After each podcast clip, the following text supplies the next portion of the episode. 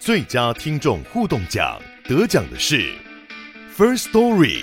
等等，还有一位是 First Story 和 Discord 共同得奖。First Story 最新推出的 Discord 整合功能，是为听众管理新标杆，将拥有会员资格的听众自动加入 Discord 群组。这不仅减少创作者的负担，也为听众带来丰富的互动体验，获得全台 Podcaster 一致肯定。体验这个惊人的功能，立刻点击叙述栏连接，让你与听众互动更上层楼。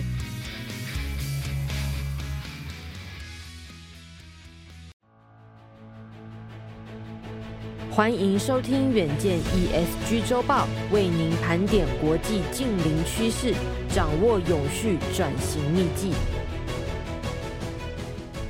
各位听众朋友，大家好，欢迎收听本周的 ESG 周报。本周的文章标题是：全球最大浮体式离岸风电场在挪威正式启用。首先，先为您盘点四则国际消息。第一则。挪威打造世界最大浮体式离岸风场于本周正式启用，也是全球首个使用再生能源供应海上油气平台电力的国家。第二则新闻：厄瓜多举行全民公投，在开采原油和保护亚马逊丛林间做选择，最终结果赞成停止钻油作业。第三则新闻：台湾环境部二十二号揭牌，碳费征收延后一年，将在二零二五上路。第四则新闻：英国牛津大学最新研究显示，天气太热可能会使人吃不饱吗？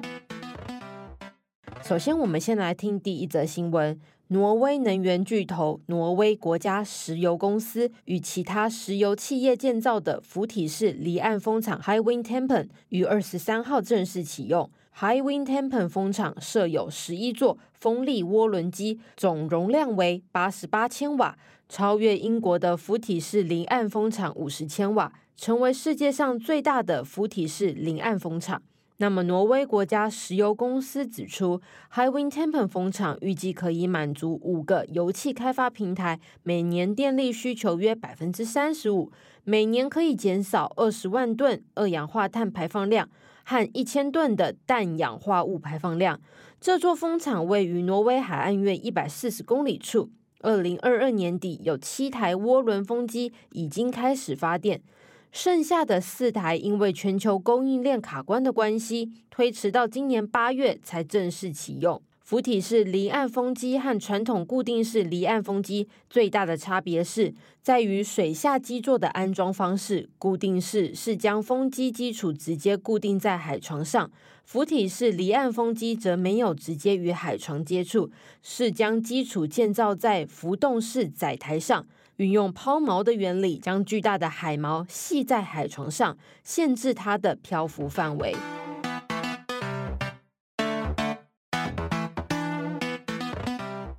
第二则新闻是，厄瓜多二十号举行公投，决定是否继续在亚马逊保育园区钻探原油。结果显示，百分之五十九的居民支持停止叶苏尼国家公园的四十三区块开采作业。厄瓜多副产石油，也是这个国家收入主要来源之一。原油出口占总出口近百分之三十，每天生产超过五十万桶石油，光去年就生产了八十亿桶的原油。这次公投的重点在于四十三区块占地将近两千公顷，其中一百公顷位于叶苏尼国家公园内，是厄瓜多三大石油产区之一。一九八九年，叶苏尼国家公园获得联合国教科文组织认定为生物圈保留圈，遭科学界、保育界认可为地球上最具生物多样性的地区之一。尽管遭到环团和原民团体的反对，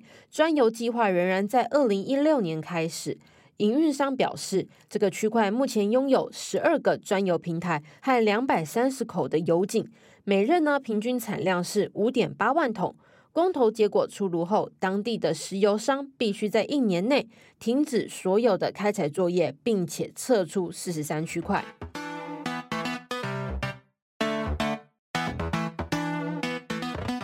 第三则新闻：因应全球近零排放的趋势，立法院今年五月三读通过《环境部组织法》，将环保署升格为环境部，明定九大掌理事项，包括温室气体减量与气候变迁调适、废弃物清理、资源循环等等。二十二号的时候，环境部正式揭牌，由前中兴大学校长薛富盛担任首届部长，并设立次级机关五司、四署、一院于同日开张。环境部升格后，会从以往污染管制提升为预防管理，环境保护目标扩大为环境治理，优先加速推动三大任务，包含碳费修订及碳定价、资源循环促进法的修法，以及建立环境智库。针对外界关心的碳费征收期程，气候变迁署署长蔡玲仪表示，碳费原定明年正式收费，目前改以二零二四年整年排放量为计算基准，延后至二零二五年正式缴纳，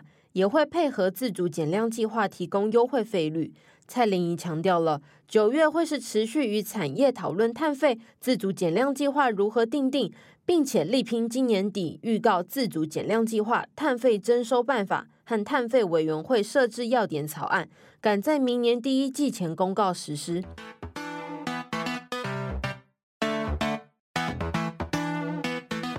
第四则新闻，一本名为《自然人类行为》的期刊中最新研究中指出，炎热的天气会恶化粮食不安全的情形，尤其是低收入农业国或是不稳定就业形势较多的国家会受到更大的影响。英国牛津大学最新的研究显示，高温的天气也会导致人们无法出门工作赚钱，购买食物的能力也会因此受限，从而可能加剧粮食不安全的情况。美国农业部将粮食不安全定义为一个家庭中的所有成员持续缺乏足够的食物来保持健康的生活，也就是无法获得足够的食物来养活自己和家人。研究透过一百五十个国家地区的家庭调查数据进行分析，结果发现，特别炎热的那几周，家庭中的粮食不安全程度跟着提高。研究也以印度为例，一个人口与印度相当的国家，大约是十四点十七亿的人口。如果经历了特别高温的一周，大约会有八百零七万人面临中度到严重程度的粮食不安全状况。分析指出了健康状况不佳、当地就业市场衰退和紧缩的家庭预算，都会导致粮食不安全的发生。其中又以低收入农业国或是不稳定就业形势较多的国家影响最大。以上就是今天的 ESG 周报。如果你想了解更多细节，欢迎参考资讯栏的连接。最后，请大家每周锁定远见 On Air，帮我们刷五星评价，让更多人知道我们在这里陪你轻松聊财经、产业、国际大小事。下次再见，拜拜。